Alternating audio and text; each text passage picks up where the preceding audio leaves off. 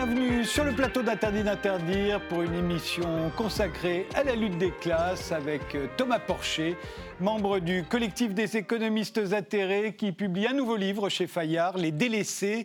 C'est sous-titré Comment transformer un bloc divisé en force majoritaire. Bonjour Thomas Porcher. Euh, de quoi est-il euh, composé ce bloc divisé dont vous souhaitez faire une force majoritaire? Bonjour Frédéric Tadei. Eh ben, écoutez, ce, ce, bloc divisé, euh, c'est en fait 85% de, la population euh, française que je regroupe euh, en diverses catégories dans le livre, mais qui subissent tous finalement à différents niveaux le modèle économique tel qu'on le connaît aujourd'hui, qui est basé sur le, triptyque mondialisation, financiarisation de l'économie et austérité budgétaire.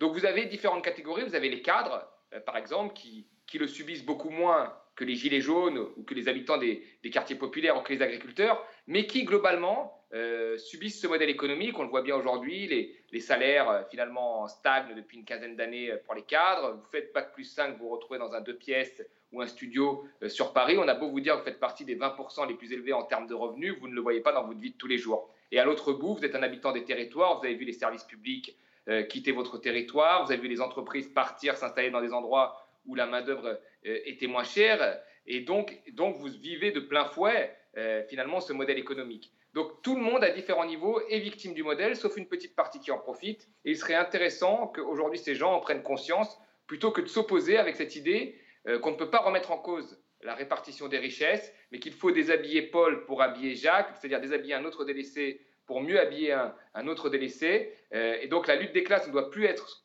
horizontale, mais elle doit être clairement verticale sur une petite, partie de la population qui profite depuis 30 ans euh, de ce modèle économique. Il y a deux citations en épigraphe de ce livre, euh, deux citations sur la lutte des classes. L'une est de Warren Buffett, on la connaît, elle a été souvent répétée. L'autre est de Karl Marx, euh, Karl Marx qui explique qu'on ne constitue une, classe que si on lutte contre une autre classe. Sinon, au sein de la même classe, on est des ennemis et des concurrents. C'est le cas aujourd'hui, d'après vous? Bah, tout à fait, c'est le cas. Et tout ça est instrumentalisé en grosse partie euh, par des partis politiques, mais aussi par des intellectuels médiatiques euh, qui, aiment bien opposer, euh, les libéraux par exemple, aiment opposer les fonctionnaires et les salariés du privé, ils aiment opposer les travailleurs à bas salaire aux chômeurs. Et puis vous avez de l'autre côté le Front National qui aime opposer les habitants des territoires aux habitants des banlieues ou les personnes issues de l'immigration aux personnes euh, françaises, 100%, on va dire, euh, y, compris d'origine, et qui vivent euh, dans la campagne. Alors qu'en réalité, d'un point de vue purement économique, un habitant de banlieue et un habitant des territoires a subi de plein de fouet les mêmes effets. Vous regardez dans le 93 à Aulnay, les usines ont fermé, elles se sont installées ailleurs. Vous regardez dans, dans l'Est ou dans le Nord de la France, c'est exactement la même chose. Vous regardez les services publics dans le 93, ils ferment les uns après les autres. Vous regardez dans le nord de la France, c'est exactement la même chose. La seule différence, c'est que les habitants des banlieues, c'est un espèce de grenier à main-d'œuvre qui sert les centres-villes, via notamment maintenant les Uber, Deliveroo, etc. Alors que les habitants des territoires, ils ont été laissés pour compte et on leur offre un dialogue autour de la mobilité. Formez-vous, soyez mobile et allez trouver du travail euh, ailleurs. Mais, mais, ces deux personnes que le Front National, par exemple, va opposer frontalement, euh, sont en réalité victimes euh, du système économique de la même façon et devraient en prendre conscience et s'allier pour remettre en cause le système plutôt que de s'opposer de cette manière-là. Euh, Thomas, euh, dès la première page de ce livre, vous éprouvez le besoin de, raconter que vous avez vous-même grandi dans une cité de banlieue en Seine-Saint-Denis, dans le 93, que vous n'êtes pas donc pas loin de ces classes populaires, en dépit de vos diplômes. L'économie, c'est un peu comme le rap, c'est aussi une question de crédibilité. Si on, si on appartient à la bourgeoisie, on est plus crédible? En tout cas pour tenir un discours sur la lutte des classes. Non, absolument pas. En réalité, ce que j'ai voulu dire, c'est que j'ai pas attendu, euh, contrairement à d'autres peut-être, euh, de faire des études d'économie, de rentrer des données dans des tableurs Excel et de me rendre compte qu'il y avait une partie de la population qui souffrait.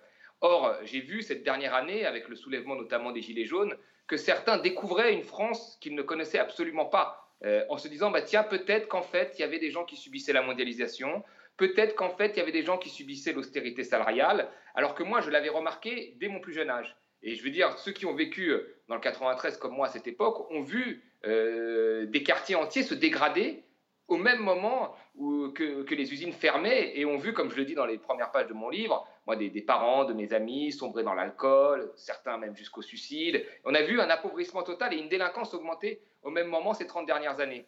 Et, donc voilà, et je pense que beaucoup de gens, y compris dans les territoires, moi je viens pas de, de, de, des territoires, mais, ou de, ce que certains appellent la France périphérique, mais je pense que beaucoup de gens ont vu aussi euh, des zones entières françaises changer avec la mondialisation euh, et, ont vu leur territoire euh, s'appauvrir. Voilà, moi maintenant je suis toujours surpris quand je vois par exemple, je ne vais pas citer de nom, mais on on pourra en citer quelques-uns, mais des économistes qui disent, bon écoutez, en fait, moi j'ai défendu le, la mondialisation, le libéralisme, je me rends compte aujourd'hui, j'écris un livre en vous, en vous, disant que les salariés vont se révolter un jour ou qu'on vit 40 ans d'austérité, bah, ça me fait doucement rire parce qu'en réalité, des gens ça fait 40 ans qu'ils le vivent dans leur chair. Ils n'ont pas besoin de rentrer des données ou de se rendre compte euh, sur 30 ans, sur une série quand même statistique, qu'il y avait des problèmes. Non, non, ils l'ont vécu. Et moi, c'est ça que je voulais rappeler au début. C'est que je n'ai pas eu besoin d'avoir des diplômes pour me rendre compte qu'il y avait des gens qui subissaient le modèle économique.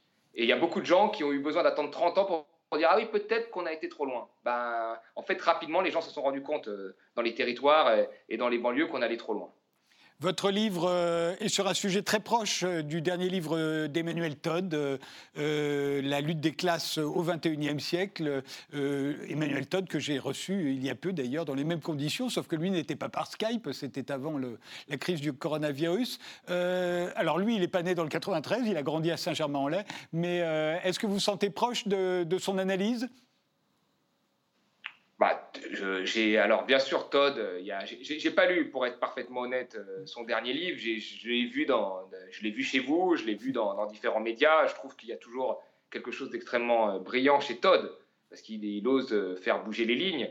Et donc de ce que j'ai vu, en tous les cas, j'ai pas eu encore le temps de lire le livre, mais de ce que j'ai vu sur médias interposés, je trouve qu'il y avait effectivement des points où on pouvait se retrouver, notamment dans le déclassement justement même des classes supérieures comme les cadres où je l'ai vu, où il a dit que les cadres euh, euh, étaient amenés à, aller vers le, vers le sort des employés et des ouvriers euh, dans les années 90. Et moi, je partage aussi ça, et je pense qu'un certain nombre d'autres personnes le partagent aussi. Donc, non, non, le, les analyses de Todd sont toujours, sont toujours intéressantes, et moi, je suis toujours de très près ce qu'il dit, bien sûr. Vous expliquez dans ce livre que l'économie est d'abord un rapport de force entre les, classes sociales, euh, mais pas seulement quand on se partage la richesse, euh, également euh, au niveau du discours. Au fond, le discours est une arme. Oui, oui, bien sûr. Mais le discours, vous savez, aujourd'hui, vous avez des classes populaires qui subissent la mondialisation dans tous les sens, qui subissent l'austérité salariale, mais qui vont tenir des discours euh, assez proches de ceux finalement euh, de, l'élite mondialisée, euh, du style quand on veut, on peut. le travail, c'est quelque chose de très bien qui vous permet de devenir riche, enfin, qui prennent en compte vraiment, il faut plus de liberté, il faut payer moins d'impôts, etc. Je veux dire, quand vous discutez parfois avec des, des, chauffeurs Uber, ils vont vous dire, il faut baisser la fiscalité. Mais la réalité, c'est que leur, fiscalité est très élevée, mais elle est aussi élevée parce que la plateforme qui les emploie ne paye pas euh, d'impôts en France. Donc la vraie question n'est pas la question de euh, plus ou moins d'impôts, la, question c'est une question de justice fiscale. Les impôts, 20% euh, d'impôts sur un chauffeur Uber, c'est énorme quand il sait que sa plateforme n'en paye pas. Les, charges que va payer peut-être un, patron de café vont être énormes quand il voit que juste en face de lui, vous avez Starbucks qui, n'en paye pas. Donc, donc on est vraiment sur, voilà, sur un problème plutôt de justice fiscale euh, que euh, de, de, questions de fiscalité, de niveau de fiscalité. Donc Vous dites la fiscalité est un problème.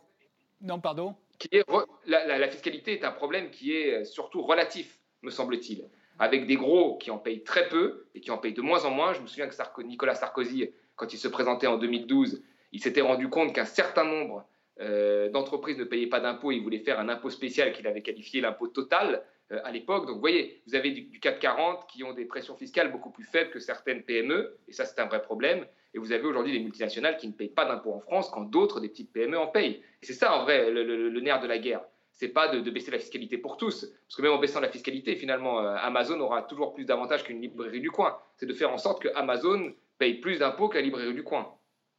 Euh, vous parlez beaucoup des vainqueurs et des perdants hein, du système économique tel qu'il existe aujourd'hui dans, ce livre.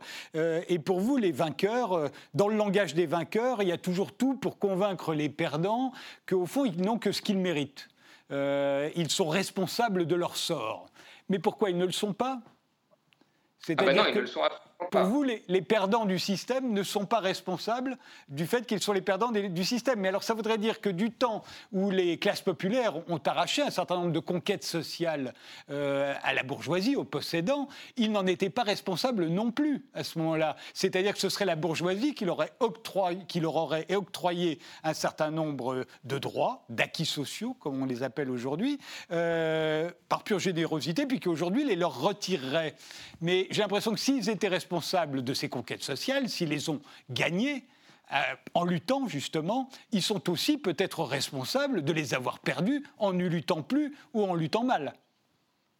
Alors, c'est deux choses différentes en fait. Je suis d'accord avec vous que euh, euh, pour avoir des, acquis sociaux, il faut entamer un bras de fer avec le, patronat ou avec les, avec les détenteurs en fait des, des capitaux. ce qu'ont fait les ouvriers, euh, et ce qu'ont fait même les, Gilets jaunes l'année dernière, parce que rappelons-le, les Gilets jaunes ont réussi, et c'était les premiers à le faire, ce n'était pas les syndicats qui l'avaient fait, ont réussi à faire reculer Macron, qui a quand même lâché 10 milliards. Euh, donc c'était une première. Donc effectivement, c'est en mettant la pression euh, sur les, politiques, mais aussi sur les, sur les dirigeants, qu'on obtient des, acquis sociaux. Et moi, là, je pense qu'on est dans une phase où il va falloir le faire, parce qu'on voit déjà tous les rapports qui ressortent, on va faire travailler plus les gens, revenir sur les congés, une partie des congés payés, les vacances, etc. Et là, il va falloir que les, que, le salariat ou que, même les, délaissés euh, tiennent le rapport de force. Maintenant, sur la question de la réussite sociale, de l'ascenseur social, mais qui, effectivement, le, discours des libéraux, c'est de dire que quand on veut, on peut. Euh, c'est donc toute une question, et finalement une question de choix personnel. Si on choisit les bonnes études, si on choisit euh, le, bon secteur, si on choisit de travailler beaucoup, on a une chance de réussir. Mais c'est une fable en réalité, c'est une fable parce que vous avez derrière le capital culturel, le capital social, et les statistiques le montrent aujourd'hui. C'est-à-dire que vous êtes un enfant d'ouvrier, vous avez de fortes chances euh, de ne pas faire de longues études. Et quand vous êtes un enfant de cadre, vous avez plus de chances de faire des très longues études. Pourquoi? Parce que le système est fait par ceux euh, qui sont les dominants. Vous voyez? Et donc c'est très rare de voir des gens qui ont une forte ascension sociale et on va les mettre en avant pour dire regardez, il y a une méritocratie, ça existe. Des gens qui oui, ça existe, mais globalement les, Là-dessus, là, globalement, ce que l'on voit, c'est que bah, quand on est fils d'ouvrier, on a plus de chances d'être ouvrier que quand on est fils de cadre ou, fils de, je ne sais, pas quel autre euh, métier, mais ce qu'on appellerait un métier qualifié, et euh, eh ben, on a plus de chances d'avoir le même, type de, poste. Donc il y a clairement des freins. Donc aujourd'hui, porter un débat uniquement sur l'égalité des chances, c'est un débat qui est pour moi trop limité. Il faut aussi qu'il y ait une égalité de résultats. Euh, c'est ça aujourd'hui. Et donc pour qu'il y ait cette égalité de résultats, ben, il va falloir faire, comme pour les acquis sociaux, euh, que certains, enfin les premiers concernés, les délaissés, exercent une pression politique ou au mieux placent quelqu'un euh, au pouvoir qu'ils ont choisi, qui servira leur cause et qui servira pas euh, la cause des 1, 5 ou 10% il y a de vraies inégalités, effectivement, au niveau des études, mais elles ne sont pas liées à l'argent seulement. vous avez des, des acteurs de cinéma qui gagnent euh, énormément d'argent aujourd'hui, euh, dont les enfants ne font pas d'études. Vous n'en trouverez jamais ni à Polytechnique, ni à l'ENA, ni même en médecine. C'est très très rare, encore moins à HEC. Et pourtant, leurs parents gagnent des millions. Euh, même chose pour les joueurs de football. On pourrait dire les joueurs de football gagnent encore plus d'argent que les, que les acteurs de cinéma. Et vous ne verrez rarement leurs enfants ailleurs que dans des centres de sport, comme les enfants d'acteurs, d'ailleurs, très souvent, deviennent eux-mêmes acteurs. Y a une sorte de. Il y a, l'héritage culturel qui est considérable. Au fond, il vaut mieux, si on veut faire de bonnes études, il vaut mieux être fils d'instituteur ou fils de prof euh, que d'être fils de star de cinéma. Oui, euh, quand je, ne parlais pas que des études, mais vous regardez là, vous avez pointé vraiment euh, du doigt quelque chose d'assez intéressant, c'est vous regardez aujourd'hui dans le show business, chez les acteurs, bon ben, on pourrait faire de la comptabilité, mais vous avez beaucoup d'enfants d'eux, euh, de gens connectés même dans les milieux qu'on ne connaît pas, qui ont des grands noms, mais qui travaillent quand même dans le milieu du cinéma. Et donc vous vous rendez bien compte qu'il y a là effectivement un capital culturel, un capital social et je dirais même un capital financier, parce que quand on prend des cours, au bout d'un moment, on devient très bon, qui fait que voilà, euh, vous allez devenir acteur parce que vous êtes bien né, pas parce que vous avez travaillé ou pas parce que vous avez fait ce qu'il fallait. Vous en avez un parfois qui sort comme ça, mais la réalité, il vaut mieux aujourd'hui pour être acteur bien être que de bien travailler. Par contre, pour le football, c'est pas la même chose. Si votre père est footballeur et qu'il est très très bon, vous, vous allez devoir passer quand même une compétition et courir, même avec tous les moyens. Si vous ne courez pas comme il faut, si vous n'avez pas l'endurance qu'il faut et si vous avez des pieds carrés et que vous tirez pas là où il faut, bah, vous ne serez pas un grand joueur de foot. Alors que si vous êtes finalement un enfant d'acteur et que vous êtes un peu moyen, vous arriverez toujours grâce au capital social, on va dire, et culturel, et euh, à l'héritage, en fait, les connaissances avec qui tu as mangé quand tu étais petit, ainsi de suite, vous arriverez toujours à avoir des rôles à droite et à gauche, qui n'est pas le cas pour un joueur de foot. Hein. On n'en a jamais vu. Peut-être le fils de Kadhafi, à un moment, a réussi à jouer alors qu'il n'était pas très bon, mais c'est assez rare globalement. Euh, et pour les études, euh, pour les études, ce qui est plus pernicieux, c'est qu'on fait comme si c'était comme le football, qu'il y avait des concours, etc. Mais ces concours sont faits dans l'attitude, dans tout, dans, l'attitude que l'on doit avoir aux oraux, dans, la culture que l'on doit mobiliser, dans, les connaissances. Quand vous regardez, moi je me souviens quand j'étais jeune, le concours de Sciences Po, c'était une épreuve de culture générale, une épreuve d'anglais et après une épreuve de spécialité. Et eh ben moi, si j'avais passé le concours de Sciences Po, je n'aurais pu challenger un autre euh, euh, élève qui aurait fait Henri IV et qui aurait grandi peut-être, euh, qui aurait fait l'école alsacienne ou Henri IV, je n'aurais pu le challenger que sur la spécialité. Sur l'anglais, euh, ça, c'est encore quelque chose qui dépend souvent de l'héritage culturel, social, des voyages, des cours qu'on a pris, des stages qu'on a fait, des colonies de vacances bilingues et ainsi de suite. Et le culturel euh, dépend également de des sorties en musée que vous avez fait, des voyages et ainsi de suite. Et donc là-dessus, quelqu'un de classe populaire est complètement perdant. Alors que sur la technicité d'une spécialité en économie, ailleurs, en droit, il peut challenger tout le monde s'il a été à la fac. Mais le concours était fait de sorte euh, que voilà, euh, on reproduisait une élite et, les résultats l'ont montré dans les statistiques qui avaient été faites à Sciences Po, c'est que c'était la reproduction euh, des élites au plus haut point. Mais ça touche un point intéressant, tout ça, de comparer notamment le football et le cinéma, parce que souvent les gens rêvent d'une société du mérite. Ils disaient, ah, si seulement on était dans une vraie société du mérite. Euh, mais le problème de la société du mérite, ben, il suffit de regarder le football professionnel. Ça, c'est une vraie société du mérite. Vous l'avez dit, vous avez beau être le fils de, de, de Zinedine Zidane, si vous n'êtes pas euh, bon joueur de football, vous ne ferez pas carrière. Et d'ailleurs, il y a très peu de fils d'eux qui ont fait carrière dans le football. Le problème, c'est qu'il y a plein d'enfants qui vont dans les centres de formation des clubs, et puis il en, sort un sur 100 un sur 100 va devenir un footballeur professionnel, et aux autres, il leur reste que les yeux pour pleurer. Dans une société du mérite, si vous n'êtes pas bon, ou parmi les meilleurs, vous n'avez droit à rien, vous ne le compensez par rien. Alors que dans une société comme la nôtre, avec ses injustices, on peut compenser par plein de choses. On peut aider sa famille qui a eu moins de chance que vous, on peut amener ses copains, euh, on peut les aider, on peut compenser ces manques. Vous parliez des classes populaires qui n'ont pas forcément les codes culturels pour réussir. Euh, oui et non. Euh, on peut dire aujourd'hui que le 93, le département dont vous êtes issu, a eu beaucoup plus d'influence culturellement sur le 92, le département le plus riche de France, que le contraire. Aujourd'hui, dans le 92, tous les jeunes écoutent la musique qui est produite par les gens du 93, etc. et adorent les, les humoristes, les acteurs qui sortent du 93. Euh, ils ont pu compenser peut-être leur déficit culturel, au sens traditionnel du terme, par de l'humour, de l'entrain, de l'énergie, de la débrouille, etc. etc. Au fond, est-ce que ça n'est pas réduire euh, considérablement que de dire l'ascenseur social est en panne, euh, il y a moins d'enfants d'ouvriers ou d'enfants issus de l'immigration dans les grandes écoles, donc ils sont condamnés au fond à, à échouer? Non, beaucoup réussissent, même, dans les, même dans les, euh, avec des études traditionnelles, et puis sinon compensent par une créativité, une, euh, une énergie, une vitalité que parfois euh, les enfants de la bourgeoisie n'ont plus ou ont moins. Oui, mais enfin, déjà, moi, je me méfie alors de, des gens qui ont réussi comme ça, que l'on met en avant, etc. Il faut regarder le, global. C'est vrai que le 93 a une vraie identité culturelle, euh, vestimentaire, tout qui a été copié, et c'est une, une, très bonne chose. Mais maintenant, quand on regarde les faits concrets euh, des gens qui vivent là-bas, parce qu'il n'y a pas, dans le 93, tout le monde n'est pas euh, Joe Star, dans le 93, tout le monde n'est pas Mbappé, même si Mbappé et Joe Star viennent du 93, et c'est appréciable.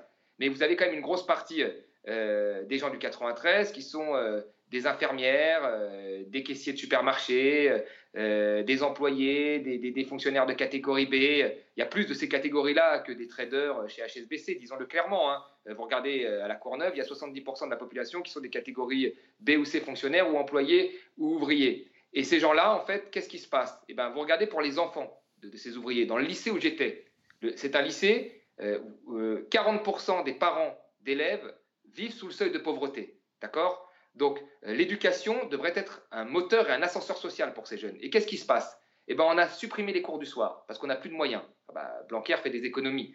Qu'est-ce qu'on a fait d'autre? Euh, On a passé les classes de 28 à 35. Vous voyez? De 28 à 35.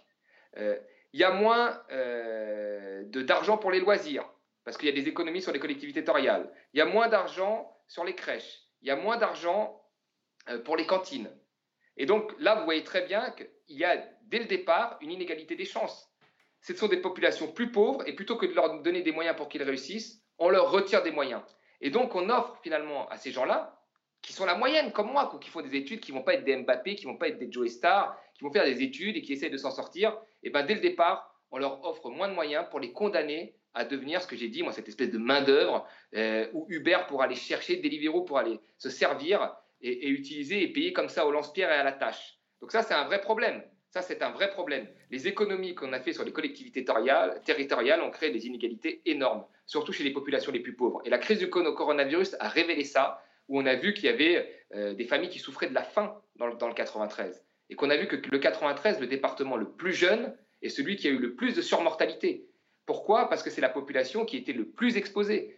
Euh, pourquoi elle était le plus exposée? Parce que c'était la population qui travaillait, c'est la population qui était représentée dans, le secteur médical, qui était représentée euh, dans le personnel des, supermarchés. C'est aussi euh, une population qui vit dans des logements plus insalubres, qui est en surpopulation par rapport au logement.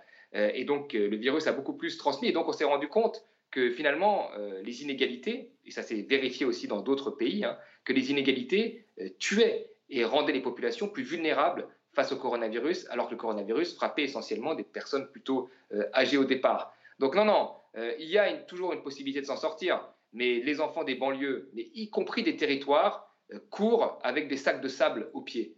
Et en plus, je dirais, on leur met en plus des courses d'obstacles, alors que certains sont suspendus par des fils, comme dans les films de kung-fu. Vous voyez, les parents les suspendent par des fils, et dès qu'ils font un pas, ils font des pas de 300, 400 mètres, comme dans les films de kung-fu, on est suspendu par des fils. C'est ça la réalité des faits. C'est que personne ne, court de la même façon.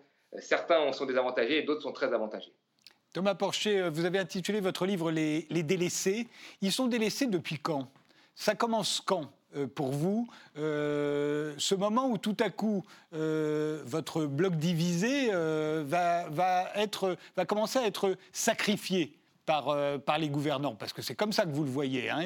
On les a sacrifiés. On les a pas seulement délaissés, on les a sacrifiés parfois. Mais ça commence quand?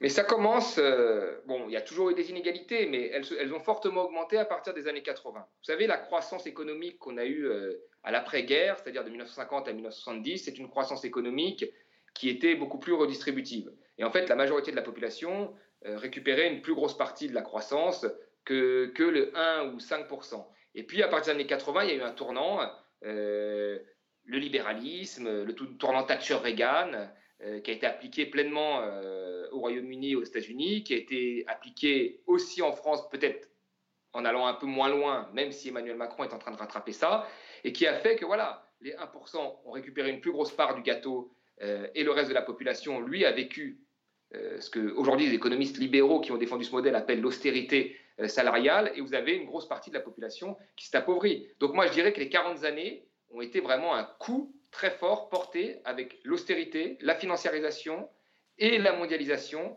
aux classes populaires. Et donc ces gens-là sont devenus des meubles aujourd'hui que l'on ajuste finalement en fonction des besoins euh, du, patronat ou des 1% euh, des actionnaires et ainsi de suite, qu'on ajuste euh, pour que ces gens puissent garder toujours leur, leur part de profit ou leurs dividendes. Et les autres, ben, on les bouge en fonction de la conjoncture. Et c'est ce qui se passe. Et ce qui est dingue, c'est que là-dessus, sur la, et, je regarde la dernière crise de 2008, hein, sur la dernière crise de 2008, il y a des tonnes d'argent public qui ont été sauvés les banques, des tonnes d'argent public qui ont soutenu l'activité, et on a fait croire aux populations qu'ils avaient vécu au-dessus de leurs moyens depuis euh, beaucoup d'années. Euh, et, c'est là-dessus que le, patronat a réussi à négocier des lois travail et que le 1% les plus riches a réussi à baisser sa fiscalité. Euh, on a quand même donné ces dernières années 4 milliards aux 1% les plus riches qui détiennent déjà 25% du patrimoine. Donc vous voyez, et quand on donne ces 4 milliards, bah, qu'est-ce qu'on fait? Bah, On coupe de l'autre côté dans les services publics. Et le service public, c'est quoi? C'est le patrimoine du pauvre. Donc ce que l'on donne à des gens, quand il y a une baisse de fiscalité, ce que l'on donne à certains, eh ben, on le reprend toujours de l'autre côté. Euh, au même moment, euh, les, classes populaires, euh, dans les années 80, cessent de voter pour le Parti communiste et commencent à voter pour le Front National. là aussi, ça joue. C'est-à-dire qu'avant, peut-être que l'économie redistribuait davantage aux classes populaires. Évidemment qu'elle le faisait, mais aussi parce qu'il y avait un parti communiste fort. Il y avait une alternative quelque part euh, qui pouvait faire peur. C'était l'Union soviétique, euh, c'était le Parti communiste. À partir du moment où il n'y a plus cette crainte, évidemment, et où en plus le peuple, au fond, ne vote plus d'un seul homme, comme il a pu le faire euh, euh, en partie pour le Parti communiste, euh, évidemment, ça change tout. La lutte politique, la lutte des classes, on a l'impression qu'elle s'arrête à ce moment-là. Oui, c'est vrai que quand il y avait la menace de l'URSS et beaucoup d'intellectuels français qui regardaient de ce côté-là, hein, on s'en souvient, il fallait développer ce qu'on appelle un capitalisme de la séduction, c'est-à-dire un capitalisme qui plaise finalement même aux classes, populaires. Quand il y a eu l'effondrement de l'URSS, on est rentré dans la période où il n'y avait plus d'alternative, sauf euh, le libéralisme, la mondialisation heureuse, et, etc., etc. Mais on se rend compte aujourd'hui que ce qu'on nous avait promis, finalement, euh, n'a pas eu lieu, et que les inégalités ont augmenté, qu'il y a une partie de la population qui n'y retrouve pas son compte, que probablement les enfants d'ouvriers aujourd'hui seront plus pauvres que leurs parents, qu'aujourd'hui en France, dans les Hauts-de-France ou dans le Grand Est, eh ben, on est plus pauvre qu'il y a dix ans, qu'en Grèce on est plus pauvre qu'il y a dix ans, qu'en Espagne c'est pareil, qu'en Italie euh, c'est pareil. Et donc soit on continue comme ça, euh, soit on se dit qu'il faut changer de système. Et là on a eu la crise de 2008, et vous savez, normalement à chaque crise, vous avez un changement du mode de régulation de l'économie. Et bien là, il n'y a pas eu de changement. On a été encore plus loin dans la logique libérale. Là, vous avez la crise du coronavirus, et quand je vois les premières sorties euh, du patronat ou des instituts financés comme l'Institut Montaigne par, le patronat, et ben on sent qu'on va aller encore plus loin dans cette logique où on va faire euh, supporter finalement tous les ajustements à la majorité de la population. Et je pense que là, l'occasion, mais c'est très difficile parce que cette population a vécu le confinement de manière euh, difficile, hein, je pense que là, c'est l'occasion aujourd'hui, en crise, de dire c'est fini, ce ne sera pas du tout la même chose qu'avant.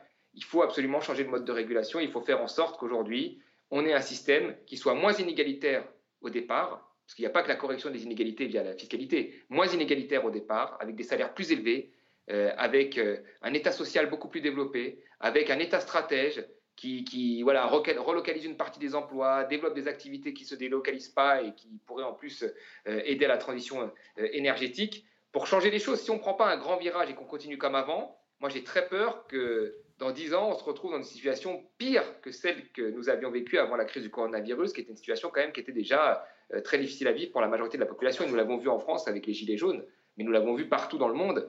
Euh, avec euh, des populations qui sont extrêmement pauvres. Hein. Vous savez qu'aux États-Unis, vous avez 30.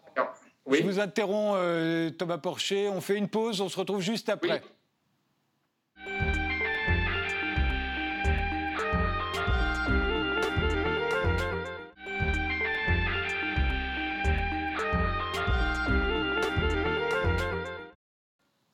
Reprend euh, le cours de notre conversation avec euh, l'économiste Thomas Porcher qui publie euh, Les délaissés chez Fayard. C'est sous-titré Comment transformer un bloc divisé en force majoritaire. C'est un livre sur la lutte des classes. Alors, d'un côté, dans ce bloc divisé, vous identifiez quatre groupes. celui que vous appelez les Gilets jaunes. Il y a les habitants des banlieues, il y a les agriculteurs et il y a les cadres déclassés. Alors, on va les regarder un peu. Commençons par les Gilets jaunes. Ils sont victimes euh, de quoi, les Gilets jaunes, pour vous? En fait, quand j'ai fait la catégorie des Gilets jaunes, je me suis dit, c'est les habitants euh, principalement euh, de ce que certains appellent la, France périphérique. Ben, ils sont victimes, comme je l'ai dit, de, la fermeture des usines ces 30 dernières années, de l'austérité budgétaire qui a fermé les services publics, de la financiarisation qui a augmenté finalement la délocalisation de ces entreprises via la mondialisation et qui a fait que vous avez aujourd'hui euh, certaines régions où vous avez des taux de chômage qui ont explosé et où on n'arrive plus finalement à offrir euh, des débouchés à ces populations. Ce qui est dingue, c'est qu'en fait, quand les, les, entreprises ont commencé à partir avec la mondialisation et la financiarisation, normalement, l'État aurait dû intervenir à ce moment-là pour contrebalancer ces effets négatifs de la mondialisation. Mais en fait, l'État, à ce moment-là, s'est désengagé de, de, ces territoires. Et donc, on a laissé les populations comme ça survivre, euh, parce que vous avez parfois des populations dans ces endroits-là, et je, montre dans un des chapitres avec l'exemple de la raffinerie euh, de, de Petroplus, où vous avez des, des, communes qui vivent entièrement, finalement, qui dépendent entièrement de l'activité, de manière directe ou indirecte, de la raffinerie. Donc quand ça ferme, vous laissez les populations comme ça. Et le discours qui a été offert à ces populations, c'est un discours sur, voilà, l'individu, il faut que vous formiez mieux, alors que jamais les gens qui les ont employés les ont formés. Jamais. Ils les ont plutôt spécialisés sur des tâches propres pour qu'ils soient plus efficaces. On ne les a jamais formés à ce qu'ils se puissent changer d'emploi. Et la deuxième chose, c'est on leur parle de mobilité. Et là, c'est extrêmement humiliant, parce que quand vous êtes depuis 30 ans dans une, la même usine, que vous avez fait un prêt de 20 ans, 25 ans pour vous acheter une maison, et qu'on vous vend après la question de la mobilité, alors que tout a été fait pour que vous ne soyez pas mobile, mais je vous l'ai dit, plutôt spécialisé sur une seule tâche dans l'entreprise, et eh bien effectivement, euh, ça reste un discours, moi je trouve, qui est extrêmement hypocrite. Donc ces gens ont vécu de plein fouet pendant 30 ans, mondialisation, financiarisation et austérité, où on a laissé ces territoires comme ça, mais laissés seuls, c'est tout. Et on s'est concentré sur des grandes villes autour qui devaient prendre les meilleurs de ces territoires, qui font des études et ainsi de suite, et laisser euh, les autres. Et quand les usines partent, eh ben, ils n'ont plus rien. Voilà. Et, et, dans ces grandes villes, il y a les cités de banlieue. Alors les cités de banlieue, elles, sont, elles ont été sacrifiées ou elles sont discriminées, celles-ci? Mais La banlieue était la même chose, c'est-à-dire que les cités, au début, ont été faites souvent pour loger les ouvriers des usines. Aulnay 3000 a été construite en partie pour loger les entreprises, euh, les, ouvriers euh, de, PSA, vous voyez, de, l'usine d'Aulnay. Et quand ces usines commencent à délocaliser ou à fermer, eh ben, vous avez les taux de chômage qui explosent euh, dans ces cités et les problèmes après qu'on peut connaître. Mais vous avez parfois des taux de pauvreté qui vont grimper, des taux de chômage qui vont grimper à 50%, des taux de pauvreté qui vont grimper à des niveaux assez impressionnants. Et donc, ça a vécu finalement le même historique. Sauf que la banlieue a un peu plus d'opportunités de trouver des emplois, mais attention, ce sont des emplois souvent mal rémunérés, où il faut être très flexible et ainsi de suite, parce qu'elles vivent près des centres-villes. Et dans les centres-villes, vous avez besoin d'une main-d'œuvre corvéable à merci, qui a été poussée au maximum avec l'arrivée de Uber et de Deliveroo, etc., qui peut puiser dans cette main-d'œuvre. Et vous avez même Macron qui l'avait dit, très honnêtement. Je me souviens, moi, quand il était candidat, il était à Mediapart, il avait dit Mais moi, je ne peux rien leur offrir aux jeunes de banlieue, il avait même dit ni vous ni moi à Mediapart. Je ne savais pas que Mediapart devait offrir des jobs aux, jeunes de banlieue. Il dit donc qu'est-ce que vous voulez que je dise à, Uber? Euh, si un jeune de Stein euh, préfère aller travailler chez Uber plutôt qu'être dealer. C'est à peu près grosso modo ça qu'il avait dit. Je, le cite dans le livre par ailleurs. Donc vous voyez, on, dit que la seule opportunité, la seule euh, possibilité pour ces jeunes-là, eh ben, c'est d'avoir d'être chauffeur chez Uber, des libéraux, avec cette fausse idée que vous commencez bas comme ça, et qu'en travaillant et qu'en ayant du courage, vous allez finir très haut. C'est extrêmement rare, il y a des exemples qui le montrent parfois, mais globalement, c'est extrêmement rare. Nous, ce que l'on demande, en fait, ce que demandent les jeunes de, banlieue, bah, c'est qu'ils aient les mêmes conditions. Et ils n'ont pas du tout les, mêmes conditions. Ils ont moins de services publics, ils ont des, je vous l'ai dit, avec l'éducation, des moyens en moins, et ainsi de suite. Ce qui fait qu'ils partent avec des, un capital culturel qui n'est pas adapté. Ils ont un capital culturel, mais qui n'est pas adapté à la méritocratie euh, de l'éducation. Et ils partent avec des moyens euh, dans les services publics qui sont moindres. Donc dans ces conditions, quand ils réussissent, eh ben, c'est qu'ils ont été beaucoup plus forts euh, que ceux qui sont suspendus par des fils, comme je le disais. Euh, OK pour les gilets jaunes, OK pour les jeunes de banlieue. Maintenant, les agriculteurs. les agriculteurs, alors, ils sont victimes de quoi et, comment vous allez faire pour trouver un ennemi commun, un adversaire commun à, tous ces gens? Mais là, mais regardez, un agriculteur, il est victime de la mondialisation, euh, de la financiarisation et de l'austérité. Je le décris très bien dans le livre. Pourquoi de la mondialisation? Parce qu'aujourd'hui, notre agriculture, elle est à l'export. Alors ça, ça, leur, allait à un moment, parce qu'ils trouvaient des débouchés en Moyen-Orient, ils étaient très contents, en Afrique, et là, ils étaient très contents. Pour eux, il n'y avait pas de limite. Sauf qu'aujourd'hui, ils sont concurrencés par, une agriculture brésilienne, une agriculture, une agriculture des pays de l'Est, et donc, ils ont de plus en plus de mal euh, à tenir ce qu'on appelle la compétitivité internationale. Ça, c'est la première des choses.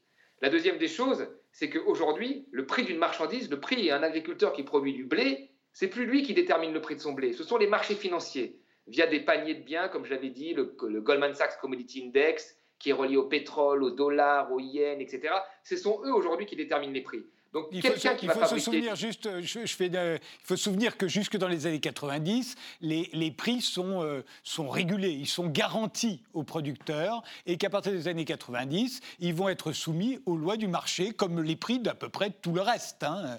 L'agriculture avait un statut spécial, comme aujourd'hui encore le livre en a un, par exemple. Oui, tout à fait, tout à fait.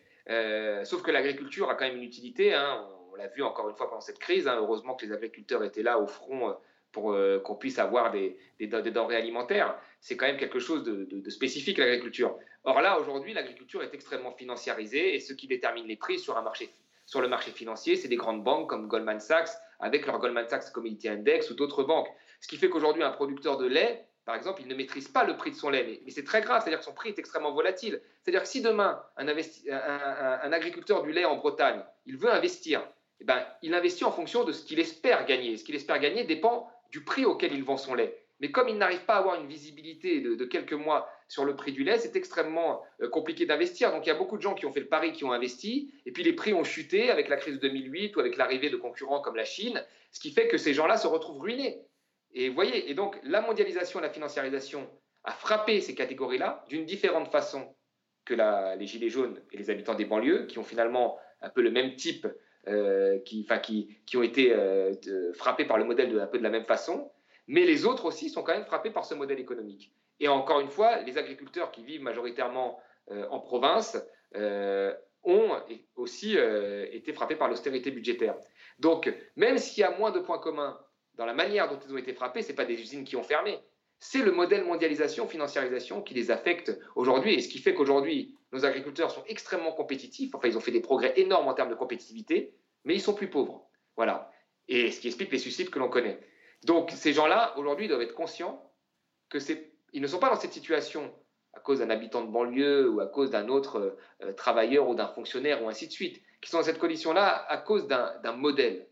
Et que ce modèle, quand on, voit, quand on voit ce tracteur qui est derrière moi, on en a vu beaucoup à Paris. Hein, c'était avant la crise du coronavirus, ça semble une éternité. On a vu ces tracteurs euh, arriver sur le périphérique à Paris avec des, pancartes comme celle-ci. Et, je ne pense pas que les cadres, qui sont votre quatrième groupe de, votre, de ce bloc divisé, je ne pense pas que les cadres qui étaient avec leur voiture et qui voyaient cette pancarte euh, avec des tracteurs euh, se sont dit, ils me parlent à moi aussi, on a, le même, on a les mêmes problèmes, on a les mêmes adversaires. Or, c'est ce que vous dites dans votre livre. Au fond, le cadre, celui qui prend le métro le matin pour aller à son travail, au fond, est dans une situation assez proche de celle de ce paysan en colère qui défilait sur les Champs-Élysées, ou des gilets jaunes euh, qui... Euh, alors le paysan en colère, c'était sur le périphérique, ou des gilets jaunes qui, eux, défilaient sur les Champs-Élysées.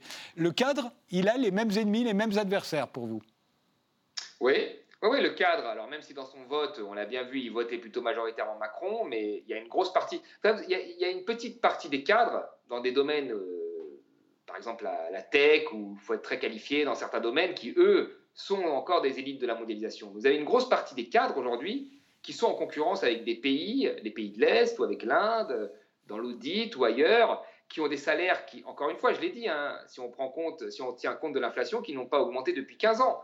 Et quand on voit comment augmentent les prix de l'immobilier, vous avez une grosse partie des cadres, ils commencent à 2200 euros, euh, ils prennent leur premier appart, s'ils n'ont pas de patrimoine, ils payent 800 euros, c'est à peu près ça, vous voyez, et ils vivent dans 20 mètres carrés. Alors allez leur dire que ce sont des grands gagnants des élites nationales, des élites mondialisées, dans leur vie de tous les jours, ils s'en aperçoivent pas, vous voyez, et ils, subissent encore une fois le stress, où on leur dit de faire du chiffre, où on les augmente moins, euh, où, euh, là en période de crise, il va falloir que ce soit eux qui soient là justement pour que l'actionnaire puisse garder la part du profit qu'il récupère, et ainsi de suite. Donc ces gens-là, certes, ils ne vivent pas la mondialisation et la financiarisation et l'austérité de la même manière qu'un gilet jaune, qu'un habitant des banlieues ou qu'un agriculteur, mais ils la subissent quand même. Et donc il ferait mieux de se ranger du côté du reste de se ranger du côté des 1%. Parce qu'aujourd'hui, vous regardez, non mais vous regardez, un, euh, moi j'ai un ami euh, il vit euh, dans 20 mètres carrés à Paris, il est tombé l'autre fois dans sa trottinette. Alors quand on le voit sur le papier, on peut dire que c'est un cadre, c'est très bien. Il a été à l'hôpital, il a attendu 12 heures pour se refaire recoudre. Bah là, dans sa vie, vous voyez très bien qu'il est victime de la financiarisation, de la mondialisation et de l'austérité budgétaire. Même si sur le papier, il a l'air d'être, on va dire, tu as fait 5 ans d'études, tu es en haut, tu es dans les 30% les mieux payés. Bah ouais, mais même dans les 30% les mieux payés, euh, et ben tu vis, à un niveau différent, euh, tu es impacté par ce modèle économique. Donc tu as intérêt plutôt à le remettre en cause. Mais une grosse partie des cadres ont pris conscience de ça aujourd'hui.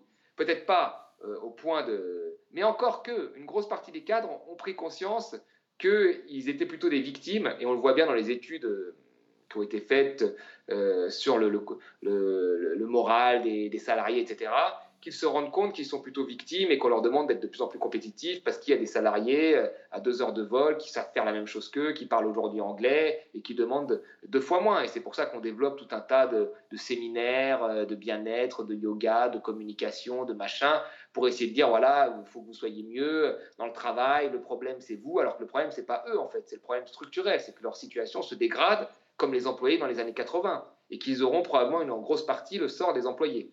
Et là, je parle vraiment des cadres moyens, hein, ceux qui ont fait Bac plus 5. Je ne parle pas du 1% des cadres ou du, du, 5% des cadres qui sont dans des filières extrêmement compétitives, dans la tech, qui sont surqualifiés, qui, eux, bénéficient encore plein pot euh, de la croissance économique et de la mondialisation. Euh, on voit bien que euh, l'ennemi de tout le monde, à vos yeux, Thomas, c'est la mondialisation, donc c'est la concurrence internationale.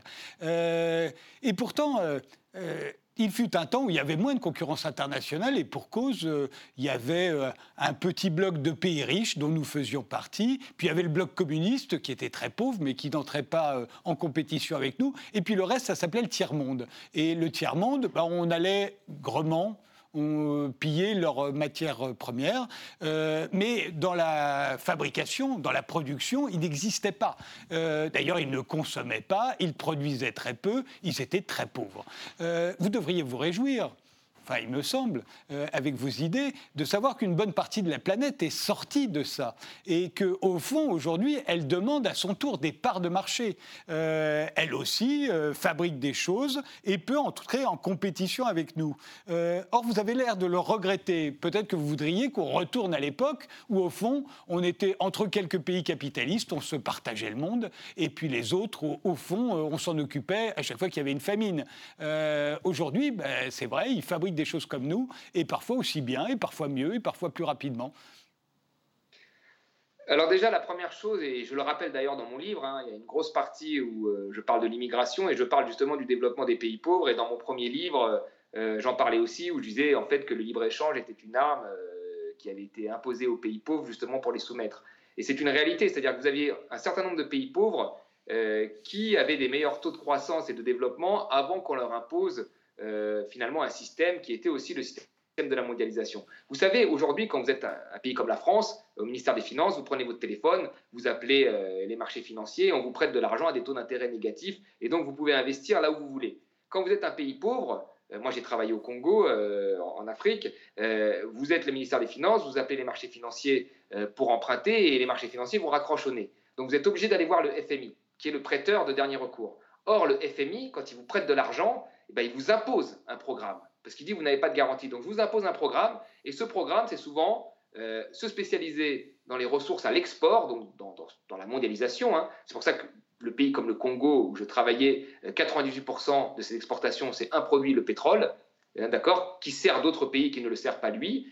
Euh, voyez Alors que l'agriculture est à 4% des potentialités, et que là, investir dans l'agriculture, bah, ce n'est pas possible pour le FMI, parce que ce n'est pas à l'export et ça ne sert à rien alors que les gens ont faim là-bas et qu'ils auraient peut-être besoin d'une meilleure agriculture que, d'exporter du pétrole. Donc vous voyez, il y a eu un modèle qui a été imposé à ces pays-là. Mais effectivement, effectivement, dans ce modèle qui a été imposé à ces pays-là, vous avez certains pays qui ont réussi à tirer leur épingle du jeu. En premier, lieu, ce sont les, ce qu'on appelle les nouveaux pays euh, industrialisés d'Asie, la Corée, Hong Kong, Taïwan, Singapour. Puis après, il y a eu certains pays comme le Brésil, euh, la Chine qui ont tiré un peu plus leur épingle du jeu. Mais je ne suis pas d'accord avec vous quand vous dites qu'une grosse partie de la population est sortie de la pauvreté. Vous avez une petite partie qui s'est enrichie énormément et qui, peut concurrencer euh, en un temps très rapide des familles qui ont mis des siècles à s'enrichir euh, sur des principes parfois un peu bizarres dans les pays occidentaux, hein, l'esclavage, la colonisation, ainsi de suite. Donc vous avez effectivement des, populations qui sont dans les pays pauvres qui se sont enrichis très rapidement et qui peuvent concurrencer cela, mais vous avez une grosse partie de la population qui reste majoritairement pauvre. Et ce n'est pas parce qu'elles ne vivent plus avec un dollar par jour et qu'elles vivent avec deux dollars, et donc statistiquement elles ne font plus partie des pauvres, qu'elles sont riches. Elles sont toujours pauvres, sauf qu'au lieu d'avoir un dollar, elles ont deux dollars. Et quand vous regardez aujourd'hui dans les pays qui ont réduit massivement leur pauvreté, vous avez une grosse partie de la population qui effectivement ne gagne plus un dollar, mais gagne 3, 4 dollars, mais qui reste très pauvre, qui n'a pas d'accès à l'eau potable, qui n'a pas de toilette, euh, qui souffre encore de la faim, et ainsi de suite, et ainsi de suite. Donc, euh, euh, pareil, il faudrait avoir quand même une, vraie vision des, apports de la mondialisation qui ont en réalité servi, moi je pense, qu'une petite partie de la population, y compris dans ces pays, et pas l'ensemble de la population. Et vous regardez, ces pays sont encore soumis, même quand ils ont un peu réussi à, se développer, sont encore très soumis aux pays occidentaux.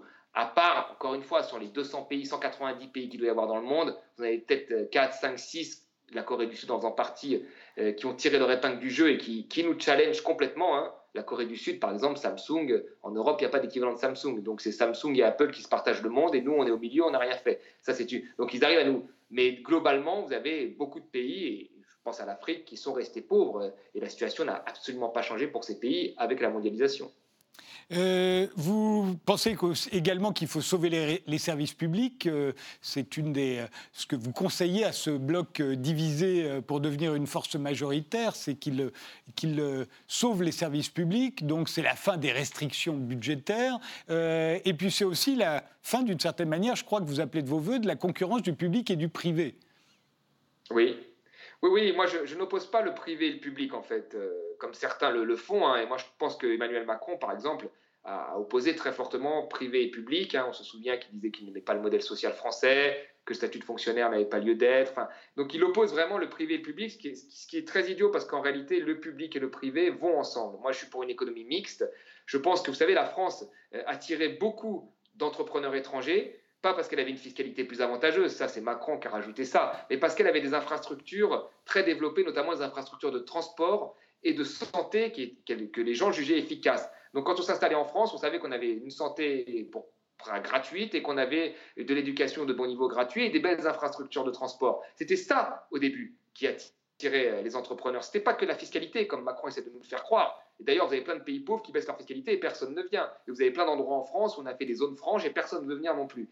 Ce qui faisait qu'on venait chez nous, c'était pour des infrastructures majoritairement publiques. Donc le public et le privé euh, s'auto-alimentent en réalité et ne s'opposent pas. Et moi, ce que je veux, c'est qu'il euh, y ait une sphère privée, effectivement, qui est importante, mais il y a aussi une sphère publique, les transports, l'éducation, qui réglemente la sphère privée, mais qui investissent également. La transition énergétique, pour moi, elle se fait euh, sur du public et du privé, pas que sur du privé, parce que sinon ça ne se fera jamais, et pas que sur du public, parce qu'il y a des entreprises privées qui fonctionnent bien, mais avec une réglementation euh, du secteur public. Or, aujourd'hui, ce qui se passe en Europe, et c'est ce qui se passe dans les derniers quinquennats qu'on a eus, c'est qu'il faut casser la sphère publique et la laisser à la sphère privée. Et on l'a vu avec la vente d'ADP, euh, avec le fait de libéraliser, d'ouvrir à la concurrence la SNCF. Plutôt que d'en faire un bras armé de la transition énergétique, eh ben, on préfère l'ouvrir à la concurrence pour à la fin la privatiser et la vendre à des opérateurs. vous savez bien, étrangers.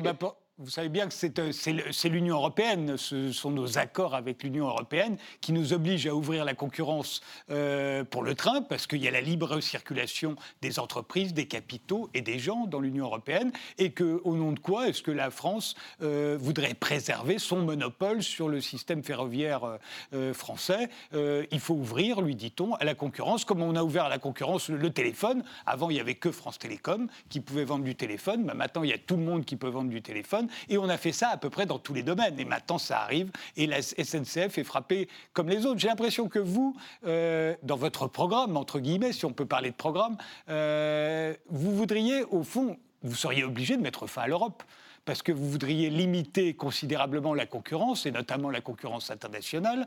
Vous voudriez limiter considérablement la concurrence entre le public et le privé et maintenir des monopoles comme celui de la SNCF, par, exemple. Donc c'est la fin de l'Europe, en gros. Vous le dites d'ailleurs, vous dites qu'il faut être prêt à sortir. Faire comme le général de Gaulle, euh, à un moment, qui, avait, euh, qui avait, euh, pendant quelques mois, bloqué les institutions. Mais enfin, ça n'avait rien à voir à l'époque. On était beaucoup moins intégrés économiquement, politiquement, avec les autres pays d'Europe. Oh, je ne pense pas que ce soit une question d'intégration. et Je pense que c'est une question de, de, savoir établir un rapport de force.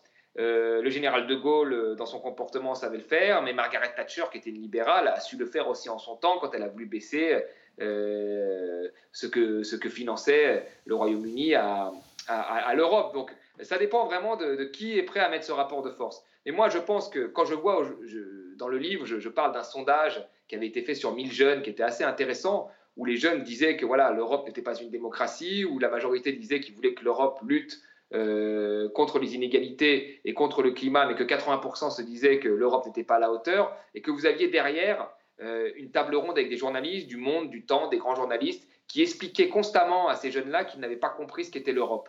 Or, moi, je trouvais qu'ils avaient une lucidité impressionnante. Parce que oui, l'Europe n'est pas une démocratie. Les Grecs ont voté euh, non, on leur a dit oui. Nous, nous avons voté non à la Constitution, on nous a dit oui aussi.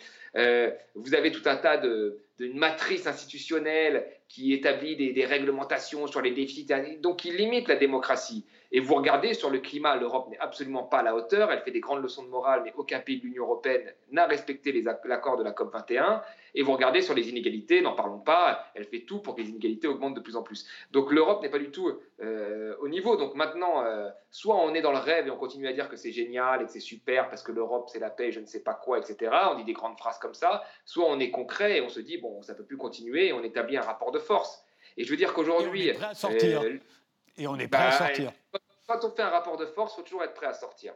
Et je trouve, vous avez là, il y a euh, le fait qu'aucun pays n'ait prévu un scénario de sortie euh, pose pour moi un problème.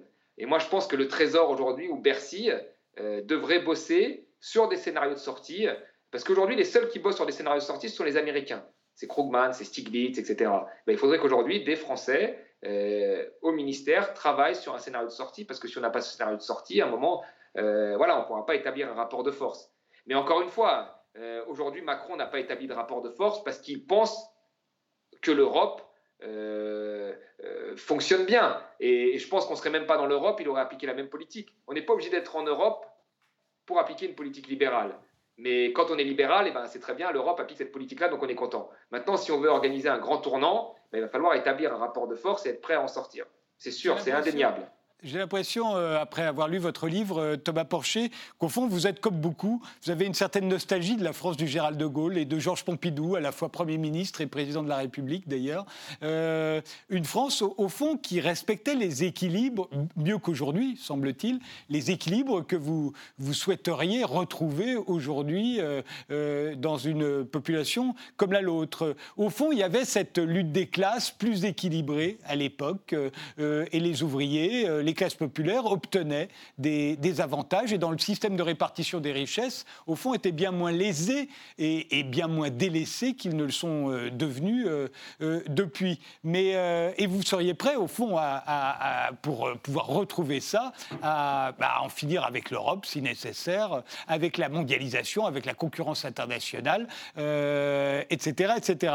Mais si on le faisait, on se retrouverait quoi? Parce qu'on est une France aujourd'hui qui n'a plus de sidérurgie, qui n'a plus d'industrie textile, qui ne fabrique plus de téléphones, qui ne fabrique plus de téléviseurs, qui, une France qui a beaucoup désindustrialisé, c'est un des pays d'Europe qui a le plus désindustrialisé, euh, et euh, on fabrique plus d'ordinateurs non plus. Euh, est-ce qu'on pourrait véritablement vivre dans dans une France qui refermerait ses frontières d'une certaine manière? Pour arriver à ce que vous souhaitez, il faut d'une manière ou d'une autre refermer un peu ses frontières. J'ai pas été aussi loin. Alors déjà sur la, première partie euh, de, votre question, en fait sur la nostalgie, moi je suis pas nostalgique euh, parce que le monde évolue. Euh, pour moi le monde est dynamique. Je ne regarde pas vers le passé. Après effectivement il y a une méthode économique qui a été appliquée pendant ces années-là avec un État stratège, avec le développement d'un État social et qui a donné d'assez bons résultats, en tous les cas de meilleurs résultats que ce que l'on connaît aujourd'hui. Donc cette méthode-là, je parle dans la méthode économique, hein, pour moi, il serait nécessaire de la réappliquer mais pas de la réappliquer comme dans les années 70 euh, ou les 30 glorieuses. Aujourd'hui, il faudrait effectivement un État stratège qui commande, par exemple, la transition énergétique, qui est très importante, euh, donc qui fasse en sorte de faire des choix. Est-ce qu'on continue dans le nucléaire? Est-ce qu'on sort du nucléaire? Euh, Quel type de voiture on fabrique? Comment on s'arrange? Enfin, Qu'il y ait une vision de long terme qu'on n'a pas aujourd'hui. Aujourd'hui, vous avez un ministre de l'économie qui va aux États-Unis, qui dit à Tesla de venir, alors qu'on a de l'argent public dans nos entreprises, euh, dans nos constructeurs automobiles français, et qu'on va investir de l'argent. Vous avez tout et n'importe quoi. Vous avez le, ministre, le, président de la République qui va visiter Toyota, alors qu'on a deux constructeurs automobiles où on a encore de l'argent dessus. Enfin, on est vraiment dans un. Il n'y a pas de vision industrielle. Il n'y a plus de vision dans ce pays. Il y a une vision, en fait, qui a pour but seulement de donner des conditions euh, sympathiques aux industriels en flexibilisant le marché du travail, en baissant leur fiscalité. Il n'y a plus une vision de long terme. Des emplois. Oui, mais bizarrement, ils n'en créent pas tant que ça. Une grosse eh partie des emplois sont créés à l'extérieur. Euh, je veux dire, les emplois, vous regardez, entre, euh, entre 2008 et, avant la crise du coronavirus, vous aviez toujours pratiquement un million d'emplois en moins par rapport à, la crise 2008. Je veux dire, quand Macron est arrivé au pouvoir, vous aviez 1,5 million d'emplois en moins. Euh, donc, c'est pas parce qu'on a créé après 3000 emplois dans les autobus ou je ne sais quoi qu'on a créé des emplois. Vous voyez, moi, je, je parle de, de, Je regarde les, chiffres au niveau macroéconomique et force est de constater que les emplois, c'est parce qu'on en crée quelques centaines de milliers ces dernières années, ce qui est un point positif, que la France est un miracle en termes de création d'emplois. on est loin d'avoir. Voilà, on est loin d'avoir attrapé notre retard depuis la crise de 2008. Donc moi, vraiment, là, je suis sur le développement et d'un État social parce qu'il y a des besoins. Mais, je veux dire, il y a vraiment, moi, je, il y a des besoins. Il suffit de demander. quand si on avait écouté les infirmières, les soignants avant la crise du coronavirus, ils nous avaient dit qu'il y avait des besoins. Alors il a fallu une crise pour qu'on se rende compte, pour certains, qu'il y avait besoin de, moyens et de personnel à l'hôpital. Euh, vous allez à la petite enfance, vous avez un enfant aujourd'hui, vous allez demander une place en crèche à la mairie, on vous dit il n'y a pas de place pour tout le monde. Bah là, il y a des besoins. Donc qu'est-ce qu'on va faire? On augmente les places sans augmenter l'espace ni le personnel. C'est pas possible ça. Donc vous voyez, partout il y a des besoins pour des choses utiles. Moi, je mettrais de l'argent. Ça crée un des emplois non délocalisables et ça rend des services à une utilité sociale. Or, quand on donne 40 milliards aux entreprises via le CICE, le pacte de responsabilité, euh, on n'est pas sûr, on a du mal à voir les emplois que ça a créés. Au début, ce n'était pas énorme, hein, soit dit en passant. Et euh, l'utilité sociale, il faudra encore m'expliquer à quoi ça sert. Donc voilà, donc euh, moi je mettrai l'argent qu'il faut là-dessus. et voilà, mais j'adapterai, je ne suis pas dans du, du général de j'adapterai ces moyens aux enjeux du 21e siècle qui sont un État plus social et plus écologique. Ça, c'est la première des choses. Et maintenant, sur la, mondialisation, effectivement, il va falloir freiner la mondialisation, mais le problème, c'est de se poser la question de ce qui est utile pour nous. Il y a plein de pays, en fait, qui, qui, qui, ne, sont, enfin, qui ne sont pas. ils, se, disent voilà, moi, je vais euh, produire tel bien, c'est utile pour moi, je me lance là-dessus. Ça ne veut pas dire qu'ils se ferment à la mondialisation, c'est-à-dire qu'ils font en sorte de choisir des gagnants. Vous voyez, les, les États-Unis ont choisi le digital. Dans les années 80, ils ont mis des sommes énormes que nous n'avons pas mis. Hein. Ils ont mis de l'argent public énormément. Vous voyez, la Silicon Valley, ce n'est pas les entrepreneurs qui l'ont créé, vous avez la main de l'État. Steve Jobs et son succès, il y a la main de l'État derrière. Euh, L'Internet, c'est l'État américain qui l'a créé. La reconnaissance vocale, c'est l'État américain qui l'a créé. Euh, L'écran tactile, c'est euh, sous financement de l'État américain. Et derrière, vous avez un entrepreneur qui reprend ces innovations et qui en fait un smartphone. Donc vous avez, vous avez l'exemple que je donne, vous avez une économie mixte, publique, privée, qui fonctionne bien. Aujourd'hui, il faut qu'en France, on retrouve cette vision de choisir des gagnants et de choisir des secteurs où on veut se développer. Et je trouve que la transition énergétique en est un qui est extrêmement important parce que personne ne l'a fait avant nous. Je vous arrête là, euh, Thomas Porcher. Merci d'avoir euh, passé euh, toute cette émission avec nous. Je rappelle que votre livre Les délaissés, comment transformer un bloc divisé en force majoritaire, vient de paraître aux éditions Fayard. Merci de nous avoir suivis et rendez-vous au prochain numéro.